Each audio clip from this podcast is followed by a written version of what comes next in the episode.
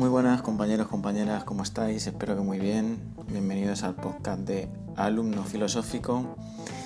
En temas anteriores eh, estuvimos con el Renacimiento y creo que es un, buen preámbulo para el tema de hoy, que es eh, René Descartes, un filósofo que ya digo que la primera vez que, lo leí eh, me costó bastante entender, pero a menudo que me he ido haciendo resúmenes y leyendo sobre él, creo que es un, filósofo eh, más sencillito, muy, con las ideas muy claras, así que nada, vamos para allá. Antes de nada, os recuerdo que yo soy Iván, un alumno de, la UNED. Me presento como vosotros muy pronto a los exámenes de, de la prueba de acceso para mayores de 25 y todo lo que, lo que yo voy a exponer, todo lo que vamos a repasar son apuntes extraídos del libro, también apuntes de mi profesores, resúmenes de compañeros, así que bueno, si se me queda alguna información, si se me queda algo, si hay alguna, algún error de, contenido, pues no dudéis en hacérmelo saber y repasar vosotros también vuestros apuntes. Así que nada, comenzamos. René Descartes.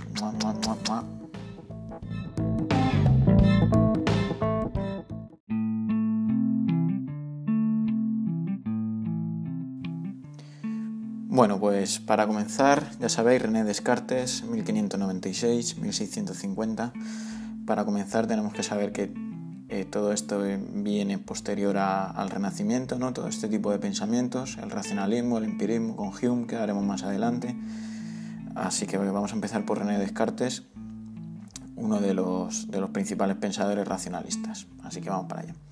Bueno, hay que tener claro que es el fundador de la filosofía moderna, ¿vale? Está nombrado como el padre o el principal pensador racionalista porque considera la razón como única fuente de conocimiento verdadero frente a, los sentidos. Es más racionalista que empirista, ¿vale? Em, para no dudar sobre ningún conocimiento, su prioridad será buscar un método, ¿vale? Esto para encontrar el conocimiento seguro. Estos dos métodos eh, de conocimientos seguros van a ser la intuición y la deducción. La intuición son ideas simples que surgen de manera simple, clara y distinta. ¿Vale? La deducción es la sucesión de ideas simples y conexiones que la razón descubre entre ellas para llegar a verdades complejas. ¿Vale? Eh, va a seguir cuatro leyes. el señor Descartes nos va a poner cuatro leyes que deberán cumplir este método. ¿Vale? Una vez que ya hemos intuido y deducido, pues vamos a tener que seguir las cuatro leyes que él expone, ¿vale? En el libro de su primer libro que se llamaba El método, el cual pues pueden caer ciertos textos también en el examen. Eh, la ley número uno, el primer paso, es la evidencia, ¿vale? Tenemos que aceptar como verdadero solo aquello que es evidente, ¿vale? Una vez que tenemos este paso, vamos a ir al paso número dos, que es el análisis. Se dividen las ideas complejas hasta llegar a ideas simples y evidentes.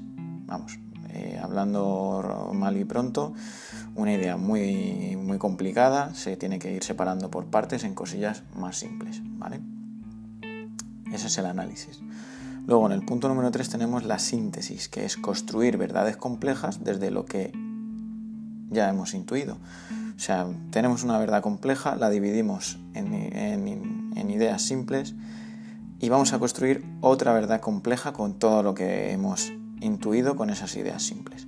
¿Vale? Y por último, eh, lo que tenemos que hacer todos los estudiantes cuando hagamos el examen es la enumeración o repaso, ¿vale? que es revisar los pasos anteriores. O sea, te haces los tres pasos y el cuarto es repasar, que no te haya saltado nada. ¿vale? Eh, aplicará este método para llegar a una metafísica cierta y segura. Esto es René Descartes y ahora vamos a llegar a la duda metódica. Entonces, a través de un proceso de duda se busca llegar a lo evidente, ¿no? Dudando es como, como busca él la evidencia.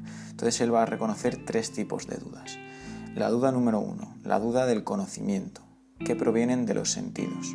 ¿vale? Él va a dudar de todo lo que nuestros sentidos perciben. ¿vale? La segunda es la duda de la realidad, que es una duda extramental ya que resulta imposible distinguir un sueño de la realidad. O sea, aquí lo que viene diciendo eh, Descartes es cómo sabes que lo que estás viviendo ahora es real, cómo sabes que mi voz ahora que tú estás escuchando es real, cómo, cómo puedes afirmar que no estás en un sueño. ¿cómo puedes saber que no estás eh, en la cama durmiendo? ¿Cómo diferenciar el, sueño de, la vigilia, ¿no? Como dice. Por eso dice que es una, la duda de la realidad es extramental. ¿Vale? Y una vez que ha llegado, que ya tiene estas dos dudas, ahora llega la tres, que es la duda de la razón. Pues puede provenir de un ser maligno que nos lleva hacia el error. O sea, él cree que puede haber un ser maligno superior que hace que, pensemos erróneamente o que nos quiera como engañar o, que creamos que, pues eso, que nos haga dudar tanto que es la duda de la razón por un ente superior que nos pueda como controlar. Vale. Eh, él va a llegar a, la máxima, como él dice, ¿no? su frase, su frase más, más popular, que dice, la primera intuición de una verdad indudable es pienso, luego existo. Eso quiere decir que como yo soy un, sujeto pensante, como estoy dudando de, la verdad, como tengo una duda en la cabeza, me hace pensar y como pienso, pues existo. Eso es básicamente lo que dice aquí el colega Descartes. Vale, ahora va a utilizar vocabulario que bueno, ya tenemos que ir sabiendo, que es el, cógito. Por si no lo sabéis, tengo un podcast, también un episodio solo de vocabulario filosófico eh, y conceptos básicos. Tengo como 10 o 12 conceptos, pero bueno, si queréis que vaya metiendo alguno más, pues me lo decís. El cógito siempre lo va a hablar como el sujeto pensante. Yo siempre me acuerdo como el, en el lengua, sujeto predicado, pues el cógito es el sujeto, el pensante, la cabeza, el, cerebro, el humano. Que dice que el, cógito piensa en ideas de tres tipos, ¿vale? O sea, este tío, estos pensantes, cada uno de nosotros tenemos tres tipos de ideas. Las adventicias, ¿vale? Y aquí voy a hacer un símil para ver si nos queda más claro, ¿vale? Un símil que he escuchado por ahí a otros profesores de filosofía y tal. Em, las adventicias provienen del exterior, ¿vale? Aquí nos vamos a quedar con un cuerno, ¿vale? Un cuerno. Vamos a imaginarnos un cuerno. Las facticias, construidas por la mente a partir de otras ideas. Vale, cuerno y caballo. Adventicias puede ser, proviene del exterior, un caballo. Tú ves un caballo y tienes la idea del caballo. Las facticias construidas por la mente a partir de otras ideas. Vale, vas a coger un cuerno, se lo vas a poner al caballo y vas a obtener pues un, no me acuerdo cómo se llama, un, caballo con un cuerno y con alas, no me sale ahora mismo cómo se llama. Eh, y va a tener otras ideas, las, otro, otro tipo de ideas, las innatas, que son las que tiene la razón en sí misma, como por ejemplo va a decir más adelante la existencia de Dios es una idea que tenemos todos en la cabeza, o la existencia del infinito, o Dios como ser infinito, ¿vale? Entonces tenemos las adventicias, provienen del exterior, las facticias, construidas por la mente a partir de otras, y las innatas, la razón tiene, la razón tiene en sí misma. ¿Vale? Eh, los tres tipos de sustancia que va a separar él, o sea, él dice que hay tres tipos de sustancia en la realidad, ¿no? La sustancia pensante, que es lo que ya hemos dicho antes, que es el cógito, muy bien, la sustancia infinita, que va a ser Dios, ¿vale? Es la única sustancia infinita, y la sustancia extensa, que es la realidad exterior, ¿vale? Nos vamos a acordar con extensa y exterior. ¿Vale? Esos son los tres tipos de sustancia que va a decir de Descartes que existe. Ahora vamos a ir al problema de Dios. ¿Cómo enfoca él este problema de Dios? Pues bueno, para él la idea de infinito es una realidad innata, como ya he dicho antes. O sea, el infinito es una realidad que está dentro de nuestra razón y que todos la tenemos dentro. Aplicará el principio de casualidad sobre la idea para demostrar sobre la idea de Dios, perdón, para demostrar su existencia. O sea, cree que es una causa. ¿Vale?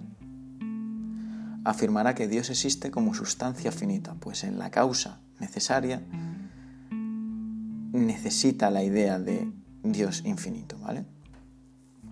Dios debe existir por la necesidad de una primera causa para que la sustancia pensante sea una sustancia pensante. O sea, debe existir porque sin Él no hay una causa para que el pensante piense si existe Dios. ¿Vale? O sea, ya solo el hecho de dudar, como esa frase dice, pienso luego existo, piensas que Dios existe, pues tiene que existir. ¿Vale? Esto es lo que dice. También va a decir que Dios es el fundamento del que las ideas sobre el mundo exterior les corresponde una realidad extramental, es decir, que es el fundamento de que nuestras ideas sobre el mundo exterior les corresponde una realidad extramental, ¿vale? Ya que Dios es bueno y no me engaña. Eso es lo que decía Descartes, o sea, Dios no te va a engañar. Dios es el fundamento de nuestras ideas, ¿vale? Y esta sustancia extensa es concebida como una máquina, ¿vale? La sustancia extensa es como una máquina, o sea, todo el mundo que es como una maquinaria engrasada va a ser explicado a través del mecanicismo, ¿vale? Otra palabra que se usa mucho en filosofía. Vale, pues ya tenemos el problema de Dios, ahora vamos a ir al problema del ser humano y la moral. Vale, eh, Descartes va a afirmar un dualismo, ¿vale? Según, ya sabemos, el dualismo, según el alma y el cuerpo mantienen una lucha, siendo dos sustancias diferentes. ¿Vale? Alma y cuerpo, de lo que estamos compuestos, según, según muchos filósofos y Descartes uno de ellos. La relación entre ellas se da en la glándula pineal, o sea, es la glándula pineal donde el alma y el cuerpo luchan para ver quién gobierna, quién gobierna de los dos. Pero el alma siempre debe gobernar el cuerpo a través de dicha conexión. O sea, en la glándula pineal nos imaginamos una lucha entre cuerpo y alma en la que siempre acaba ganando el alma para, pues, para controlar un poco el cuerpo, ¿vale? Dice que el cuerpo actúa como una máquina, ¿vale? También va a decir esto el mecanicismo, actuamos como una máquina, por, con lo cual no podemos comportarnos de forma libre, porque tenemos el alma, ¿vale? Esa, el alma innata que está ahí, que es inmortal, que actúa libre y que debe gobernar esa máquina, ¿vale? Eh, hasta aquí Descartes, el padre del racionalismo. Ahora continuaremos con Hume. Y nada, o sea, la primera vez que, que lo leía Descartes estaba como muy... No sé, tenía muchos filósofos en la cabeza y a este no lo entendía muy bien. Pero bueno, ya habéis visto que no tiene mucha chicha. O sea, él era más la duda, el método, eh, el problema de Dios, que decía que si dudas de él, pues tiene que existir. Muy resumido, ¿vale? Eh, el ser humano, pues bueno, que, que somos buenos porque gobierna nuestro alma y como el alma lo controla Dios, pues Dios es bueno y para adelante. Así que nada, eh, lo dejamos por aquí. Este es el tema, no, sé ni qué tema es. Yo lo tengo puesto, creo que lo pondré como tema 3. Y más adelante nos vemos con David Hume, el empirismo. Un besito, yo soy Iván, alumno de la UNED. Espero que estéis todos bien y os mando un abrazo fuerte.